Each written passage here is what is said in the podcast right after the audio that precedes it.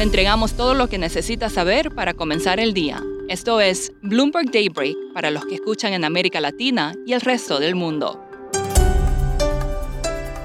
Buenos días y bienvenido a Daybreak en español. Es jueves 23 de junio de 2022. Soy Eduardo Thompson y estas son las noticias principales.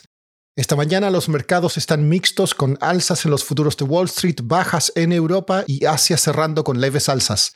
Los bonos del Tesoro suben, alentados por los comentarios ayer de Jerome Powell, quien volverá a hablar ante el Congreso de Estados Unidos hoy. Los índices de gerentes de compra o PMI alimentan los temores de recesión. El PMI compuesto de la eurozona cayó más de lo previsto a un mínimo de 16 meses. El crecimiento en Alemania y Francia también se desaceleró.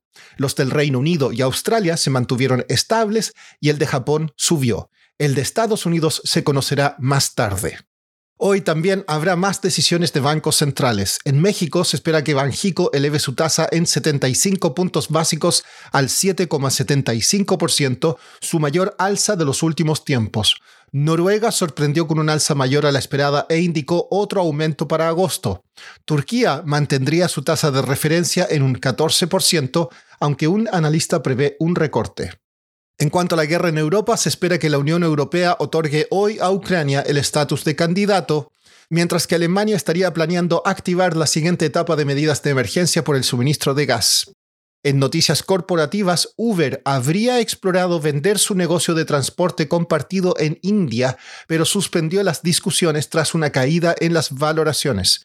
El multimillonario mexicano Ricardo Salinas dijo en Twitter que decidió no comprar Citibanamex y FedEx reportará resultados tras el cierre del mercado. En cuanto a datos macros, en la región en México se informó esta mañana que la inflación en la primera quincena del mes llegó al 0,49% por encima de lo previsto. Las ventas minoristas en el país subieron un 0,4% en abril. Más tarde hoy se informa la actividad económica en Argentina. El costo de construir la refinería Dos Bocas en México llegaría hasta los 18 mil millones de dólares, según dos fuentes cercanas al proyecto. Esto es muy por encima del presupuesto inicial de unos 8 mil millones. La empresa minera estatal de Chile, Codelco, señaló que una huelga de trabajadores que comenzó ayer podría afectar la producción si continúa. En Perú, la comunidad de Mara acordó una tregua con la mina de cobre Las Bambas de MMG que durará hasta el 27 de junio. El presidente electo de Colombia, Gustavo Petro, habló con el gobierno venezolano para reabrir la frontera entre ambos países. Patricia Laya, periodista de Bloomberg News en Bogotá, comenta por qué esto representa un cambio enorme en comparación con la postura del actual presidente colombiano Iván Duque y su par venezolano Nicolás Maduro. Pues el presidente colombiano Iván Duque tiene una relación muy amarga con Nicolás Maduro. Los dos nunca han tenido una reunión oficial y regularmente intercambian críticas y comentarios por las redes sociales y por transmisiones de televisión. ¿Qué declaraciones ha hecho Nicolás Maduro o el gobierno de Venezuela después de la victoria de Gustavo Petro?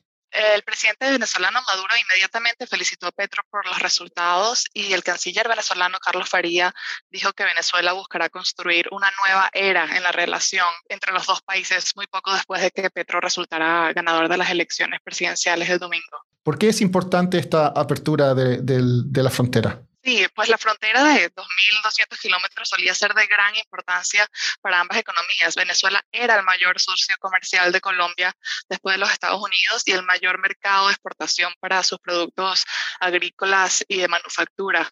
En cambio, el año pasado Colombia exportó solo alrededor de 330 millones en bienes a Venezuela, muy por debajo de los 6.100 millones que exportó en el 2008.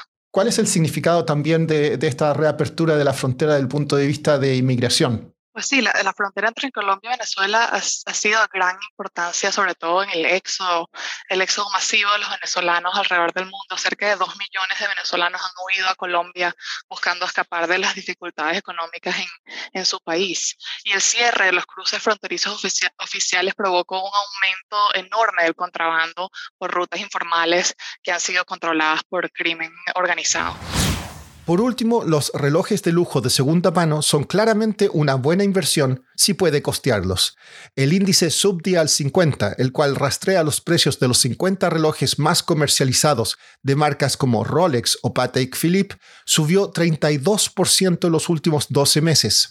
Es un desempeño mejor que otras inversiones alternativas como autos antiguos, oro y por supuesto criptomonedas. Sin embargo, el índice ha caído 6% en el último mes. Eso es todo por hoy. Soy Eduardo Thompson. Gracias por escucharnos. Para conocer todas las noticias que necesita para comenzar el día, revise Daybreak en la app Bloomberg Professional, donde puede personalizar las noticias que desee recibir. También puede suscribirse a la versión solo audio en Spotify, Apple Podcasts o la plataforma de su preferencia. Eso es todo por hoy. Escuche de lunes a viernes Bloomberg Daybreak.